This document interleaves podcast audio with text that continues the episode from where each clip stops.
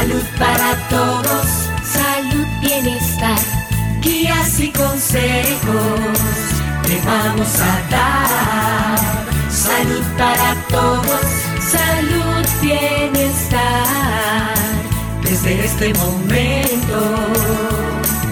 Estamos en tu hogar, salud para todos. Salud para todos. Salud para todos.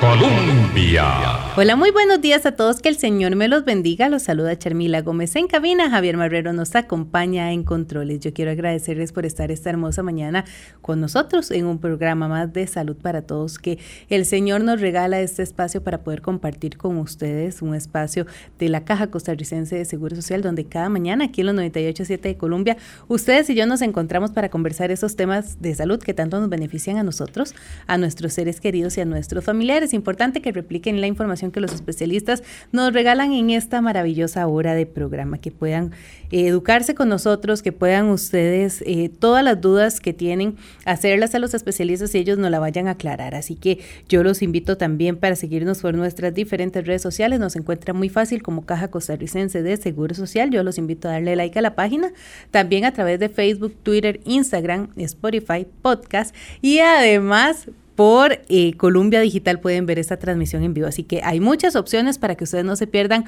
un solo programa. Recordarles eh, a todas las personas que pueden participar con nosotros a través de la línea telefónica el 905-224-4933, a través de nuestro WhatsApp el 70030303. Hoy tenemos un tema muy interesante. Hoy estamos en compañía del doctor Alexis Méndez. Él es el jefe de servicio de reumatología del Hospital San Juan de Dios. Hoy vamos a conversar de las enfermedades reumatológicas reumatológicas y el COVID-19. Cuando alguien comenta a sus amigos o al médico y le dice, tengo reuma, ¿de qué estará hablando? Bueno, en la actualidad no existe ninguna enfermedad llamada reuma. Cuando alguien usa ese término o reumatismo, no está hablando de una enfermedad, sino habla de una serie de síntomas referidos al dolor del aparato locomotor que se dan en múltiples enfermedades y que son diferentes en cuanto a evolución, pronóstico y tratamiento. Es como si alguien que padece una enfermedad eh, neurológica dice que tiene neuro. Entonces tenemos que las enfermedades reumatológicas son un conjunto de más de 200 enfermedades que afectan al aparato locomotor, es decir, a las articulaciones, músculos, tendones, ligamentos, así como el tejido conectivo. Y dentro de esto vamos a hablar de enfermedades donde están eh, sistémicas, también incluyen las enfermedades metabólicas del hueso, osteoporosis y parte de ellas y otras enfermedades más. Por tanto, ante cualquier síntoma o cuadro doloroso relacionado con el aparato locomotor, es conveniente establecer eh, un diagnóstico de la enfermedad reumatológica de la que se padece para poder así elegir el tratamiento más adecuado y establecer su pronóstico. Por ello, no hay que dejar de lado eh, el tema eh, como tal, saber que ahora que estamos en los hospitales con COVID-19, qué cuidados se tienen si estos pacientes tienen o se pueden empeorar en su salud. Hoy vamos a poder conversar de eso. Recordemos que no es lo mismo una lumbalgia que una artrosis, que un lupus, que una osteoporosis o que una artritis reumatoide. Entonces, dentro de esto, el doctor nos va a ampliar de este tema. Muchas gracias, doctor, por estar con nosotros, ampliarnos de este maravilloso tema y que podamos nosotros aprender qué podemos hacer, cuándo llegar a consultar y cuándo cuando nosotros tenemos que ponerle mucha atención a los padecimientos si lo vamos a ligar a COVID-19. Así que muchas gracias, doctor, por estar con nosotros. Sí, muchas gracias a ustedes por la invitación. Buenos días. Este, excelente introducción, Charly. Le hiciste un resumen maravilloso sobre algunas opciones de enfermedades reumáticas. Muchísimas gracias, doctor. Y es que eh, a veces nosotros equivocamos esos términos y, y escuchamos a muchas personas decir tengo reuma y como decíamos, reuma no existe, son muchos de los padecimientos dentro de las enfermedades que ustedes ven, doctora. Así que yo le doy el espacio para que usted nos eduque en este tema. Ahora que nosotros estábamos conversando y teníamos que traer ese programa al aire porque son muchas las personas que están con angustia con relación a lo que se está viendo el país, el COVID-19. ¿Puede mi enfermedad reumatológica empeorarse para el COVID? Bueno, es parte de lo que usted hoy nos va a poder ampliar, doctor. Sí, claro. Vamos a ver, muchas situaciones se han eh, estado hablando y conversando en los días anteriores en torno al COVID. Sí hay que tener claro que es una situación de salud nueva, a la que nos enfrentamos y aunque el virus es familia de, unos virus ya conocidos por nosotros, pero bueno, el comportamiento eh, y la evolución es algo pues que es relativamente desconocida para nosotros. Estamos pues precisamente conociéndolo, precisamente haciendo experiencia y yo creo que el día de hoy eh, la persona que diga saberlo todo y que las cosas van por acá y no por acá, pues obviamente eh, eh, está equivocado. El virus como tal, por supuesto, como cualquier enfermedad infecciosa, las personas con algún tipo de enfermedades degenerativas, enfermedades debilitantes, tanto por la enfermedad como por la naturaleza de las medicinas que se utilizan, por supuesto que los predispone a algún grado de riesgo. Lo que es muy difícil y es lo que no podemos cometer el error es de generalizar. No podemos decir que todas las personas, solo por el hecho de tener una enfermedad reumatológica, van indudablemente a complicarse. Eso no es así. No necesariamente es así. Depende de muchísimos factores, como cuáles. Depende de la enfermedad. Como bien lo mencionaste, Charmila, no es lo mismo una persona que tenga artrosis en sus rodillas, en sus caderas, a una persona que tenga un lupus. Entonces depende muchísimo de la enfermedad reumática.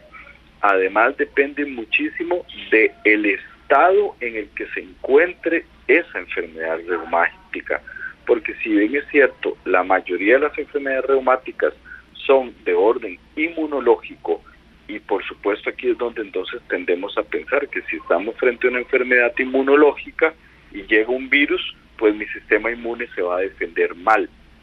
No necesariamente.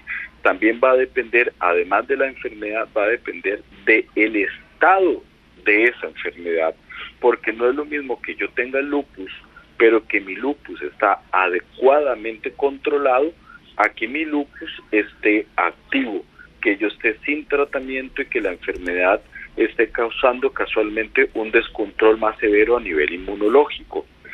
Y el tercer punto, por supuesto, depende de los medicamentos. Depende de cuáles son las medicinas que la persona está utilizando en su momento. Porque aunque son cosas muy técnicas, sí es importante aclararlas. No todas las medicinas que usamos en reumatología son inmunosupresoras hay algunas medicinas que básicamente lo que hacen es controlar el desorden inmunológico que se está dando, pero no necesariamente me están bajando las defensas, más bien están agarrando al sistema inmunológico que está descontrolado y que está actuando de manera exagerada y lo están regulando para que no ataque mi cuerpo pero no necesariamente me va a predisponer a sufrir infecciones. Entonces, desde mi óptica son tres factores. ¿Cuál es la enfermedad reumática que yo tengo? Si mi enfermedad reumática está adecuadamente controlada y cuáles son las medicinas que estoy utilizando en este momento. Doctor, y ahora con relación a este tema también es importante conversar de que son muchos los pacientes que acuden al servicio de reumatología. Eh, ¿Cómo puede también eh, explicarnos cómo ha estado trabajando el servicio de reumatología a todas las personas que también han tenido muchas dudas respecto a este tema, doctor, los cuidados que se han tenido en el hospital? Sí, claro. Por eso es que, Charmila, cuando me ofreciste esta, esta entrevista y me pareció extraordinaria la iniciativa de la caja, a pesar de que estamos locos en el hospital, que tenemos cualquier cantidad de trabajo y estamos todos cubriendo diferentes eh, labores, pues no dudé no dudé en, colaborar porque creo que es muy importante que todos nuestros pacientes tengan bien claro lo que está pasando. Dentro de las cosas que es importantísimo aclarar es que no deben de suspender las medicinas. Yo creo que a esta altura de la pandemia ya hay un poquito de más información y digamos que más madurez con la situación. Pero al inicio de la pandemia se generó mucha angustia, se generó mucha incertidumbre, se generó mucha duda e incluso pues anduvo por ahí corriendo, digamos, un mensajito donde los pacientes reumáticos pensaban que como eran de riesgo, por las medicinas que tomaban suspendían los tratamientos. Y eso no. De hecho, ya tanto el Colegio Americano de Reumatología como eh, el EULER, que es la Liga Europea contra la, este, el Reumatismo, se han pronunciado y han dicho que precisamente las personas tienen que tener un control adecuado de la enfermedad reumatológica para que no estén tan predispuestos a complicarse por, por el virus. Y también hay que hacer la diferencia. A mí muy frecuentemente los pacientes me dicen, doctor, ¿qué riesgo tengo yo de contagiarme? Bueno, de contagiarse tenemos riesgo todos. Así es. De complicarse es lo que no podemos asegurárselo. Y de hecho, más bien, precisamente para que no se complique, es que necesitamos que la enfermedad reumática esté adecuadamente controlada, que las medicinas estén, eh, pues, como decimos nosotros, en el punto óptimo, adecuado, en donde tengan controlada la enfermedad, pero no estén bajando mucho el sistema inmunológico. ¿Cómo estamos trabajando en el Hospital San Juan de Dios? Bueno, eh, con mucho trabajo, estamos con muchas dificultades, pero precisamente acatando todas las disposiciones de las autoridades eh, a nivel central y también por el ministerio, pues sí lo que se trata de evitar son las aglomeraciones en los hospitales. Eh, evidentemente, como se haya explicado mucho en la prensa, hay algunos sitios donde es mayor el riesgo de contagio, ahora por supuesto.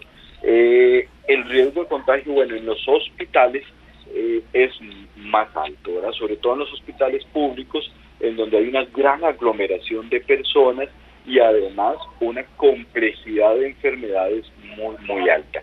Entonces, la idea es que los pacientes no se presenten al hospital precisamente para evitar las aglomeraciones, porque los que han venido a la farmacia del Hospital San Juan de Dios, a la consulta externa del Hospital San Juan de Dios, pues saben de lo que estoy hablando, de que aquí usualmente es un mar de gente lo que se, se ve a diario.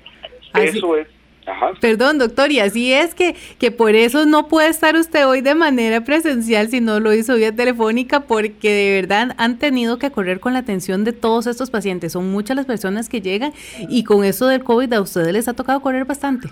Nos ha tocado correr muchísimo, ¿verdad? Entonces, eh, la idea es que, bueno, estamos haciendo un gran esfuerzo y estamos eh, mandando, digamos, las medicinas a la casa de las personas o al área de salud dependiendo de dónde estas personas eh, vivan. Lo que se está haciendo es que el médico tratante o el médico que esté sustituyendo la consulta en ese momento porque precisamente pues en este momento yo tengo médicos apoyando otras otras áreas y otros sectores del hospital.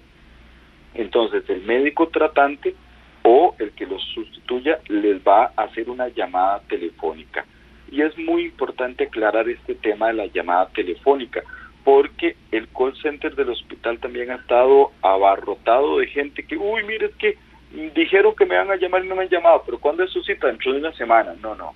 O sea, es imposible. Nosotros los estamos llamando un día antes de la cita.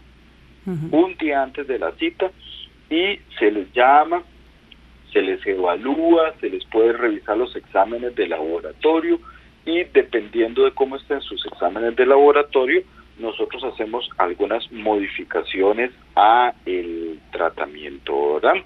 Las recetas entonces posteriormente van a ser enviadas a la casa de la persona o al área de salud de donde corresponda. Todo eso depende de donde viva.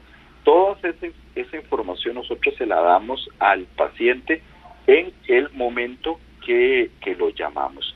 Le va a llegar las recetas de los meses subsecuentes, le va a llegar una nueva cita y le va a llegar las medicinas que en ese momento correspondan, exceptuando algunas medicinas como los medicamentos biológicos que usan algunos pacientes esas medicinas, por la naturaleza del medicamento, no se pueden enviar. Entonces, eh, la persona sí tiene que enviar a alguien o venir ella a retirar las recetas.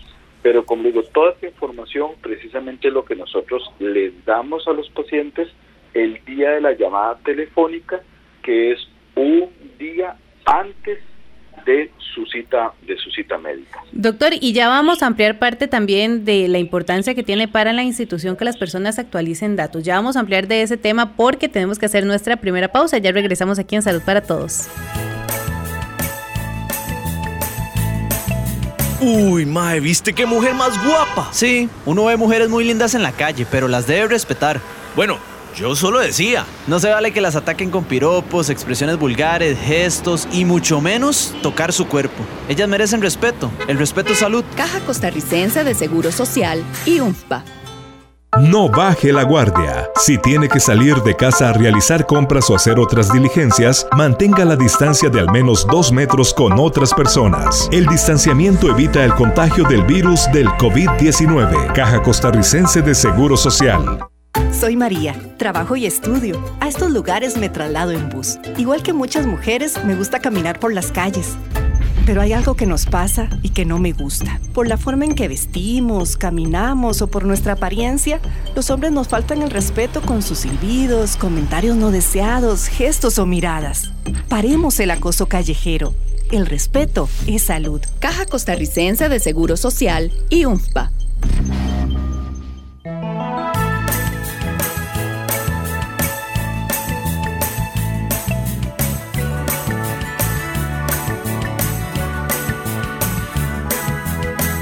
Colombia. Volvemos a Salud para Todos, su programa en Radio Colombia en el 987, la emisora que está en el corazón del pueblo. Yo les recuerdo a todas las personas que pueden participar con nosotros a través de la línea telefónica el 905-224-4933 o a través de nuestro WhatsApp el 70030303.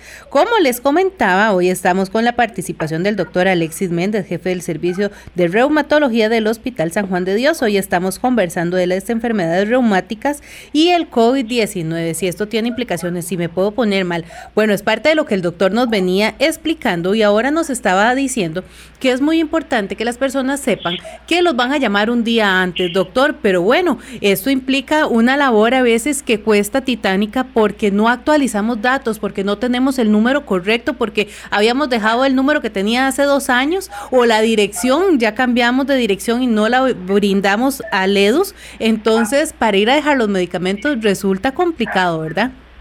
Pues eso ha sido una de las principales complicaciones, porque nosotros sabemos que ahorita existen pues muchas opciones, ¿verdad? De compañías este, de telefonía celular y, las personas pues con cierta frecuencia cambian, ¿verdad? Sus, sus números de teléfono.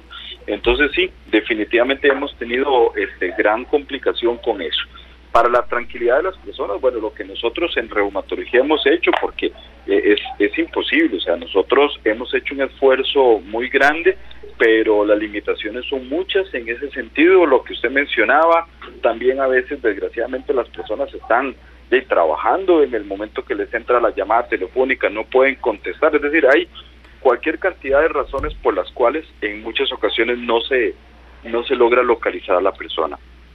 Todas esas personas que hayan perdido la cita, que hayan perdido la cita, o sea, que por favor, los que todavía no tienen la cita no tienen por qué preocuparse ni tienen por qué llamar al hospital a preguntar qué, qué va a pasar con su cita. Los que ya perdieron la cita, nosotros las estamos reprogramando por medio de una consulta de choque. Una consulta de choque, pues, en donde se les reprograma la cita, porque ahora con el sistema eh, informático EDUS nosotros no podemos generar recetas manuales, ¿verdad? Entonces, las recetas usualmente las generamos cuando la persona tiene una cita programada en el expediente EDUS. Entonces, hemos logrado crear una consulta de choque en donde se les va a programar una nueva cita a la persona, se les hace una nueva llamada y se les logra generar la receta. Es decir, que aquí estamos haciendo nuestro mejor esfuerzo para que las personas no se queden sin su tratamiento médico.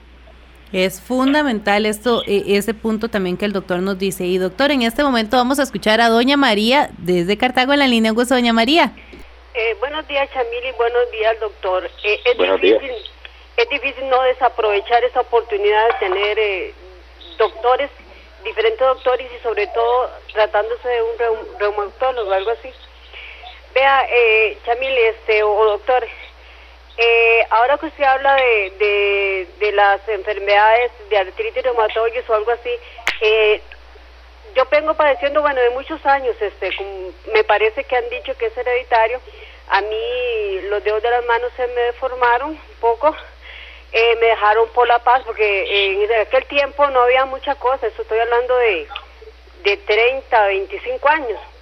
Eh, a mí todo, todo mi ser me duele. Eh, si me golpeo un hueso, este, las articulaciones se me inflaman, eh, la mano eh, cambian de color eh, cuando están cuando están este, inflamadas y, y todo un poco. También escuchaba que, que la artritis reumatoide, este, lupus, este, el, el betiligio y otras enfermedades tienen una correlación, se relacionan entre sí. Entonces, este, el doctor me decía para unos exámenes que me hizo, eh, usted tiene los eh, los activos, eh, los um, algo así de lupus activados, pero no tiene. Eh, ¿Eso qué quiso decir? ¿Que en algún momento me da o eso me va a afectar para este eh, virus en los que estamos ahora? eh, ahora otra cosa, bueno, eso, eso, pero quería hacer una, bueno, abusando de su, de su generosidad.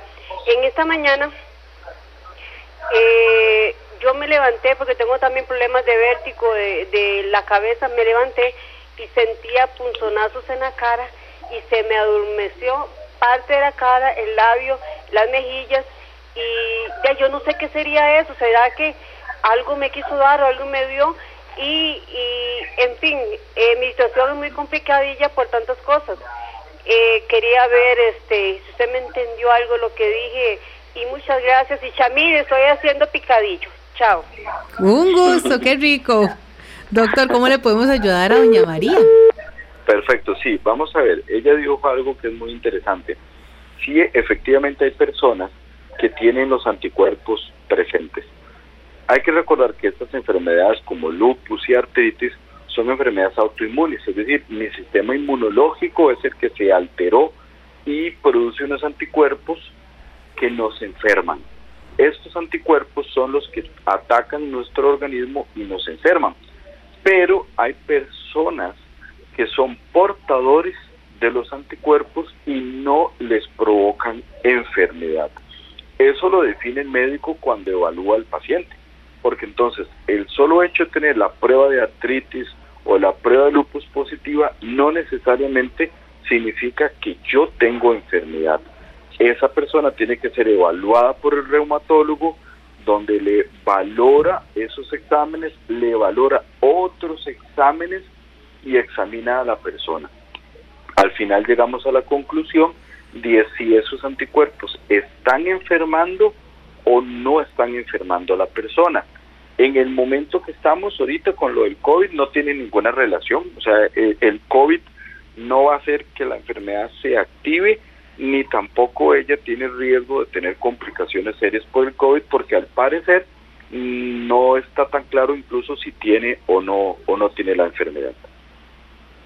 Ok, excelente doctor. Y es parte de lo que hoy queremos ampliar con todas las consultas que nos están llegando al WhatsApp. Ya las voy a leer, doctor, porque tenemos que hacer nuestra segunda pausa. Ya regresamos aquí en Salud para Todos. Listo, listo, okay. Perfecto.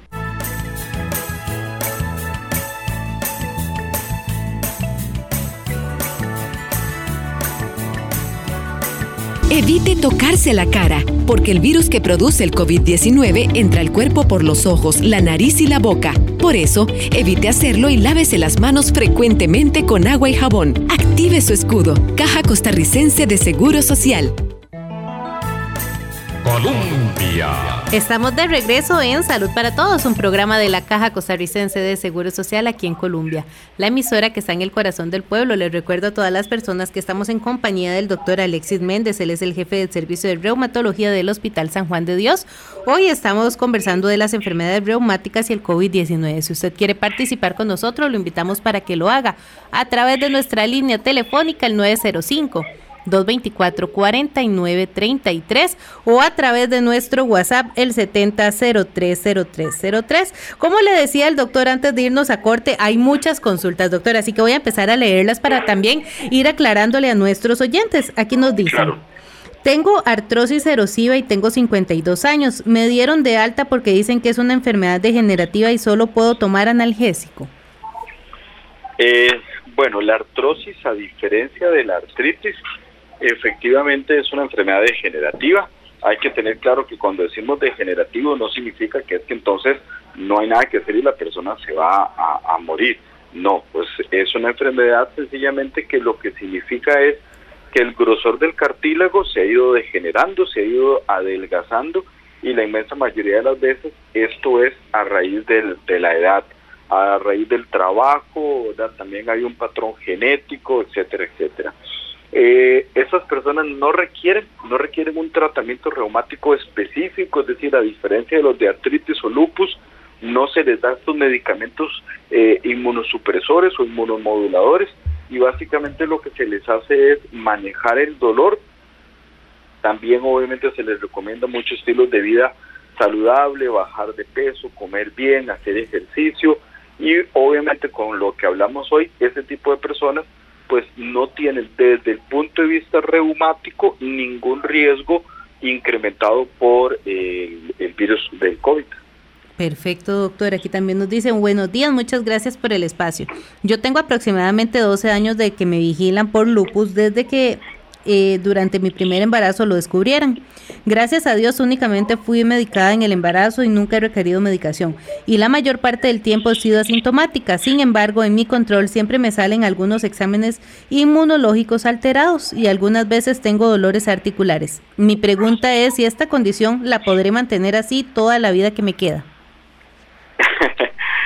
Eh, esa es la pregunta, ¿verdad? Precisamente, y esa es la duda. Mira, no hay forma alguna, no hay forma alguna de, poderle yo contestar eso, ¿verdad? Eh, lo que sí le digo es que, por dicha, no ha desarrollado lupus. Puede ser que nunca lo desarrolle perfectamente, ¿verdad? Pero podría ser que en algún momento lo desarrolle. Yo lo que le recomiendo es vivir tranquila, eh, ser responsable con su salud, es decir, sí hacerse exámenes periódicamente, estar vigilando esta situación. De hecho, usted podría tener su reumatólogo ahí de control, que por lo menos cada año le esté revisando exámenes, le esté revisando a ver si hay algo para pensar que el lupus se está ah, apareciendo, ¿verdad? Que está activándose. Pero no hay nada que usted pueda hacer, no hay nada que usted pueda, digamos, eh, intentar para evitarlo. Aquí es como una cuestión casi que del azar, de la suerte, pero no se preocupe, si no lo ha desarrollado, eso es lo que tiene que sentirse feliz, pero no hay forma alguna de saber si va a seguir así toda su vida o en algún momento lo va a desarrollar. Doctor, aquí nos dicen buenos días. Mi mamá padecía de artritis, ya ella no está con nosotros en la casa, somos ocho. Prácticamente todos padecemos de dolor. Ya yo me hice algunos exámenes de sangre y gracias a Dios salgo bien, pero no sé a qué se debe este dolor de pies y manos. He notado que mis hijos están igual. Muchas gracias. Perfecto, sí, e, es importante ser evaluado, más cuando hay antecedentes familiares de artritis. Evidentemente eso aumenta el riesgo. Si mi familia, sobre todo una línea directa, papá, mamá, hermanos, abuelos, tienen la enfermedad, yo tengo altísimo riesgo que las pruebas salgan negativas no necesariamente descarta la enfermedad. Por eso es que lo ideal es que estas personas tengan pues una valoración al menos por un reumatólogo para descartar la enfermedad.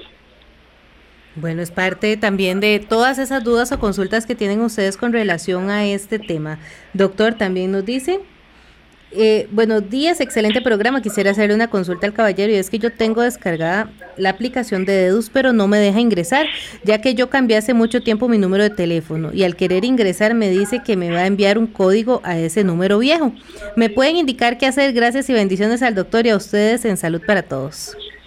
Sí, claro, hasta donde yo tengo entendido, eh, los, los pacientes tienen acceso al EDUS pero no pueden modificar nada. Así es. O sea, exacto, ellos no pueden modificar nada, entonces ella tiene que apersonarse al centro de salud donde le corresponde, donde ella vive, y pues ahí en registros médicos hacer el cambio de, de, algún algún dato como el teléfono. No, y también doctor, ahora existe una aplicación de EDUS, si se meten a la página principal de la caja, hay un chat activo con los compañeros de EDUS, entonces también por ahí pueden hacer la consulta y si se lo pueden solucionar desde la plataforma, muchísimo mejor. Entonces, tiene dos opciones para actualizar los datos y a todas las personas que estén muy atentas a eso. Doctor, nos dicen Doctor, ¿puede hablar de polioartritis, polioartralgias, doctor? No sé si es correcto, disculpe y muchas gracias. Ok. Eh, para nosotros en reumatología siempre es muy importante lograr cuantificar cuántas articulaciones están afectadas. Entonces, si lo que a ella se refiere a poliartritis, sencillamente es que la persona tiene más de cinco articulaciones inflamadas. Así es como nosotros lo, definimos. Entonces, una monoartritis es una persona que tiene una rodilla, por ejemplo, inflamada. Eh, oligo es que vamos a tener entre dos y cuatro articulaciones afectadas, ¿verdad? Y ya poli es que tenemos cinco o más articulaciones afectadas. Perfecto, así que aquí vamos con todas esas consultas, doctor. Nos dicen claro. que eh, esta paciente tiene el lupus activo por tanto estrés que me puede afectar en la defensa, nos están preguntando. Ok, eso es uno de los, de los temas pues más controversiales. Nosotros sabemos que en términos generales el sistema inmunológico se puede ver afectado por muchísimas cosas, dentro de ellas el estrés, pero no hay una evidencia científica fuerte que demuestre que precisamente el estrés me puede activar lupus o me puede bajar las defensas. Nosotros hemos visto pacientes con lupus activo y son las personas más felices y relajadas del mundo, ¿verdad? Entonces, no hay algo que, que esté claro. En términos generales, de todos modos, nosotros sí le pedimos a todas las personas que tienen lupus o alguna enfermedad reumatológica que coman bien, que hagan ejercicio, que duerman ocho horas y que estén tranquilos y relajados.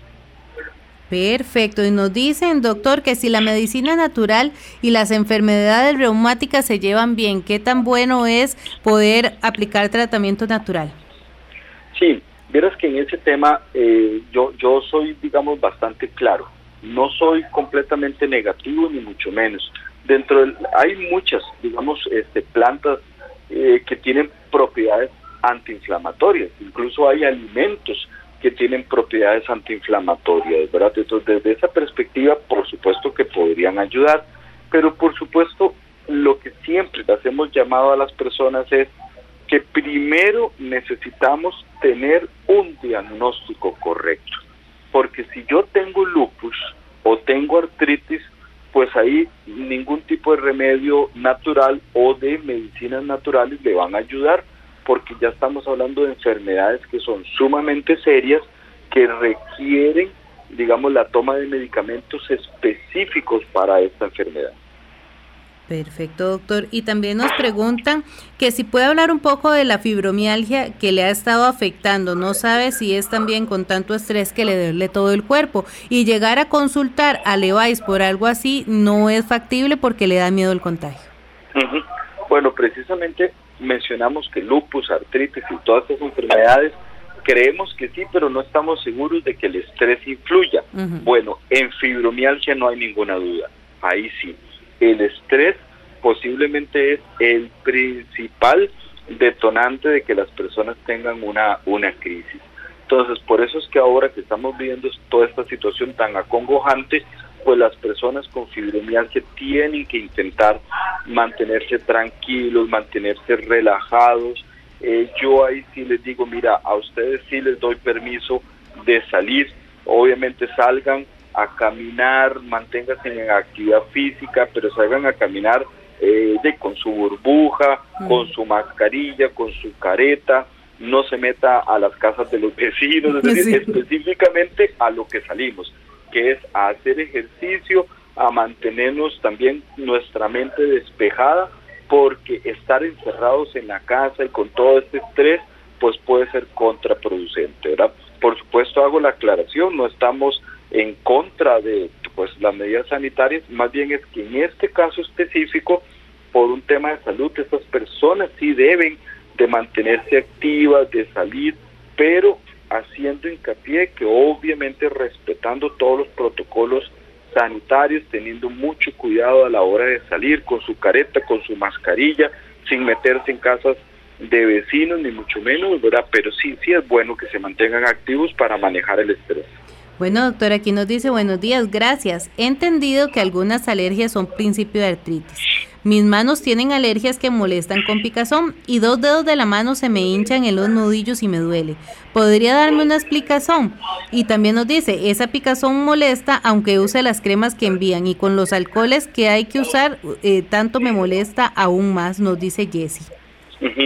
Bueno, ¿hay alguna relación alguna relación entre algún tipo de alergias, sobre todo unas más severas que realmente llamamos urticarias, y enfermedades reumáticas.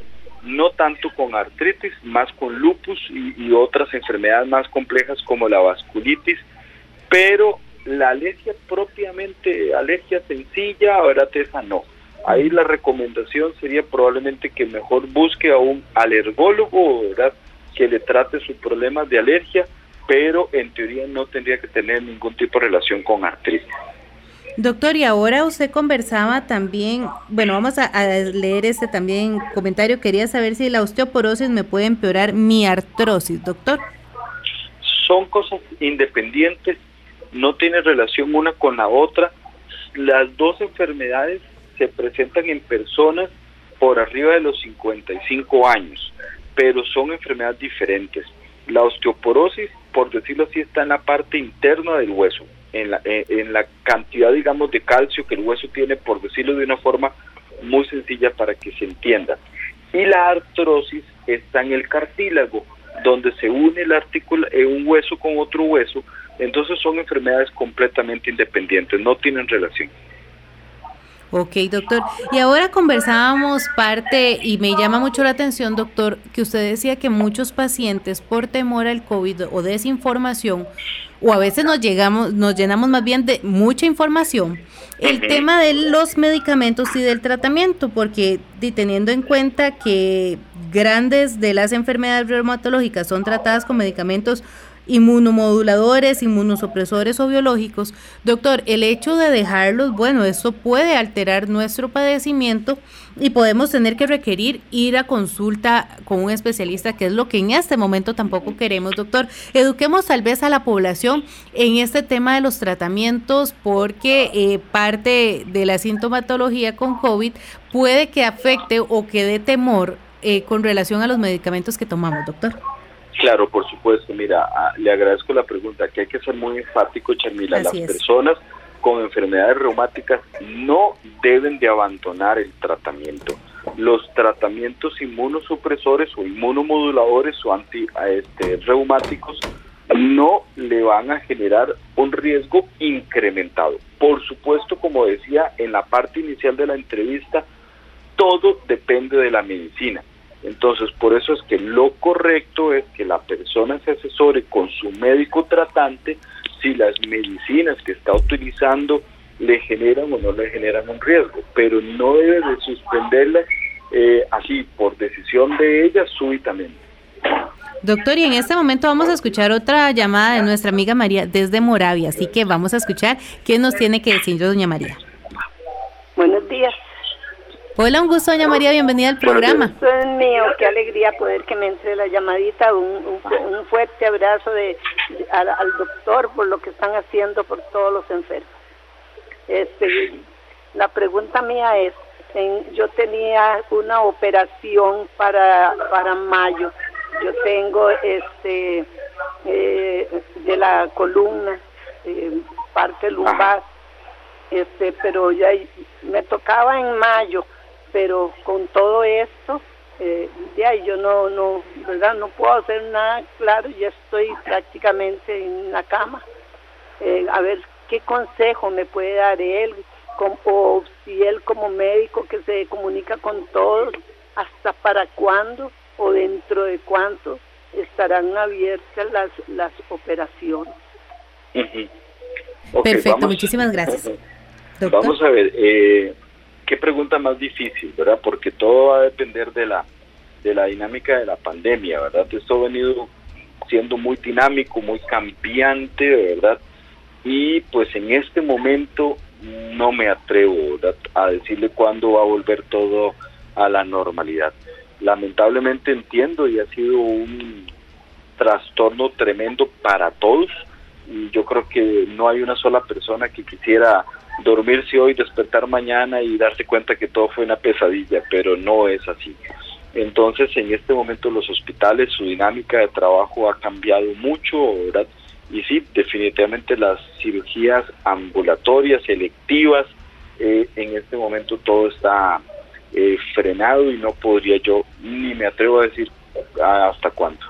Doctor, y es que eh, sabemos que el COVID vino también para quedarse, que nos vamos a tener que acomodar a esa nueva normalidad a, la que hablábamos del cuidado, de las medidas extremas. Y yo quiero que tal vez en este espacio y con esta consulta que nos hacían, es volver a recalcar el tema de los cuidados y las medidas que nos están mandando a tener, tanto en la casa como cuando vamos a los centros de salud o a los hospitales. Claro, de hecho eh, es muy importante eso, porque sí, eh, definitivamente eh, es un virus y los virus cuando llegan se quedan, ¿verdad? No, no, no se va a ir, o sea, el virus no es que lo vamos a matar con algún producto especial, el virus probablemente va a quedar, digamos, circulando, ¿verdad? En este momento el problema es que estamos justo precisamente en el pico de la ola pandémica, ¿verdad? Entonces, en este momento es cuando tenemos que reforzar todas las medidas eh, sanitarias que ya nos han hablado. desde mi punto de vista, la más importante es el uso de mascarilla, el uso de careta, principalmente mascarilla, y el lavado de manos, ¿verdad? Así como el distanciamiento social. Pienso que todos tenemos que irnos poquito a poco incorporando con nuestra vida lo más normal posible, ¿verdad? Pero sí, lavado de manos, uso de mascarillas y este, evitar las aglomeraciones probablemente sea lo que más nos vaya a ayudar en este momento. Doctor, aquí nos dice una pregunta al especialista, ¿qué tiene que ver el consumo de ajos y cebolla con el dolor articular? Yo padecí mucho tiempo del síndrome del túnel carpal luego de fibromialgia hasta que puede llevar, hasta que puede llevar, perdón, una capacitación con Elina en las propiedades de plantas y conversando con un biólogo profesional me di cuenta que el consumo de esos vegetales me estaban causando el síntoma, por lo que dejé de consumirlos hace más de seis años y estoy perfectamente. He retomado mi elaboración de huertos y pinturas, nos dice doña Anita desde la Uruca. Vieras que sí puede haber alguna, alguna relación, pero es igual difícil de comprobar hay personas que, que incluso relacionan el consumo de algunos productos en particular con la generación de dolores. Lo que pasa es que no hay una evidencia científica seria como para que yo le tenga que prohibir a todo mundo consumir esos productos. Igual un día una señora me afirmaba que el aguacate a ella le provocaba dolor articular. Bueno, igual pues muy sencillo, no consuma aguacate, ¿verdad? pero yo no le puedo decir a todas las personas del mundo que no consuman aguacate, porque probablemente también hay personas que tenemos reacciones diferentes entre un organismo y otro, ¿verdad? Entonces, es cierto lo que ella dice, pero no hay una evidencia científica fuerte como para que yo tenga que prohibirle a todas las personas el consumo de esos productos. Bueno, doctor, aquí también nos están haciendo una consulta. Dice, buenos días, mi mamá mi mamá me pregunta que tiene que ir los viernes a ponerse la inyección de Metro Texate. Le dicen que llega a las 11 a.m. y le van poniendo la inyección hasta la 1 en el hospital de San Carlos. Va los viernes. En este caso, doctor, bueno, tenemos que entender también cómo se ha corrido en los hospitales y cómo la atención y, y, los diferentes compañeros de los diferentes departamentos están cubriendo otras áreas, ¿verdad, doctor? A veces queremos correr, pero se nos ha hecho imposible con tanto, tanto caso. Exactamente, entonces, pues sí, ahí sería pedirle paciencia, este, comprensión a la situación, es algo que nunca hemos vivido, ¿verdad? Eh, pero sí, definitivamente, más bien por dicha, se están haciendo esfuerzos para no, no dejar del todo descubierto a las personas con este tipo de padecimientos y si le están aplicando el metrotexate, más bien le digo que por dicha, porque hay otros lugares en donde más bien los han dejado de aplicar. Doctor, y aquí nos están preguntando que si el empeoramiento del paciente con fibromialgia puede estar causado por una infección por COVID-19, ya que la sintomatología puede asociarse. ¿Nos puede explicar un poquitito, tal vez, doctor, ese punto? Claro, muchísimos virus, muchísimos, pero muchísimos virus pueden provocar más dolor eh, corporal en general, articular, muscular, tendinoso, etcétera. Eh, es posible que, el COVID también pueda provocar más, más dolor de cuerpo, pero sin embargo probablemente en las personas que se complican, que ya tienen una complicación más severa, que requiere hospitalización y todo, probablemente que en esas indudablemente la persona sí tiene mucho ataque a su estado general y va a tener pues obviamente más, más dolores, ¿verdad? Pero sí, eso es algo que se ve muy frecuentemente con muchísimos virus respiratorios. Doctor, y en este caso, ¿en qué momento tendría que ir alguno de los pacientes de reumatología a ser atendidos eh, con síntomas por COVID? Bueno, lo, lo primero es que, pues, siguiendo las, las directrices y los lineamientos que ha establecido la, la institución y el Ministerio de Salud, pues eh, eh, entran como cualquier paciente en general, ¿verdad? O sea, si una persona tiene síntomas respiratorios, sospecha que tiene COVID, acude a su centro de salud inmediato. No tiene que ser necesariamente donde el reumatólogo, ¿verdad? Porque precisamente más bien nosotros mm, estamos tratando de evitar las aglomeraciones. Entonces, esa persona con artritis o con lupus, si cree que tiene COVID por las razones que, que sea, acude a su centro de salud más cercano, se le va a hacer la prueba, se le hace el tamizaje y en caso de que salga este positiva, pues se aísla a la persona en su hogar y se aplican una serie de parámetros que ya son parámetros este, médicos muy específicos para saber cuál persona hay que hospitalizar y cuál persona puede continuar el periodo de recuperación en su casa, pero más bien con un aislamiento. Doctora, aquí una de las eh, de los comentarios que nos llegan también dice, buenos días a la licenciada y al doctor Bello, son ángeles en este mundo para nosotros los enfermos. A mí me han atrasado operaciones de la vista y de un implante de rodilla. Bendito sea Dios por los que tienen ya familiares eh, que están sufriendo mm, por COVID-19 o los que han muerto, por los que están enfermos, más bien ella está mil veces mejor que el agua y a las personas pedirle a Dios eh, por las que están sufriendo y a los que están allá en el regalo de Dios, nos dice Betty desde Heredia. Sí, muchas gracias por el comentario.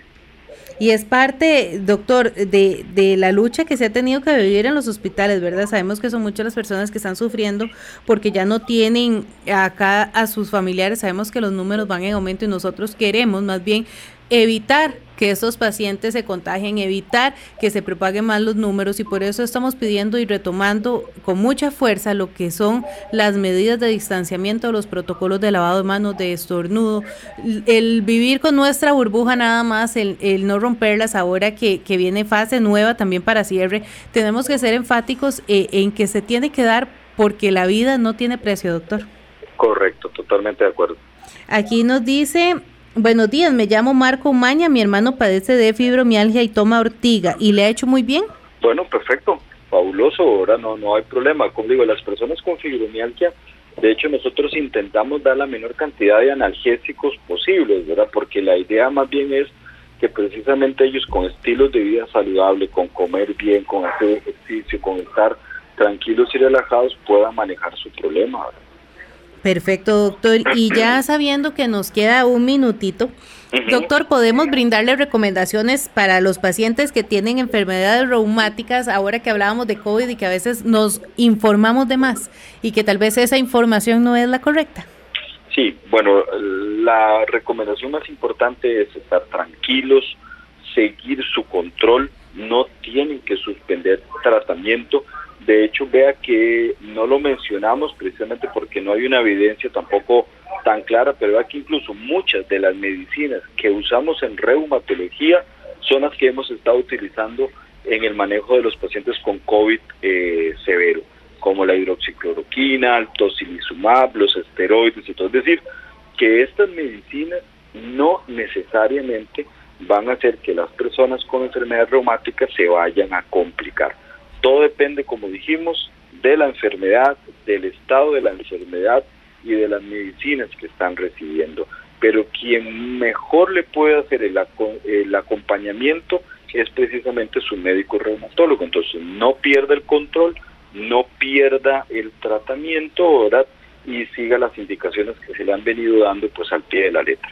Doctor, muchísimas gracias por esta participación, al doctor Alexis Méndez, jefe del Servicio de Reumatología, por ubicarnos también con el tema de las enfermedades reumáticas ahora que tenemos presente el COVID-19 en nuestro país, a seguir las recomendaciones que el especialista nos brinda. Muchas gracias, doctor.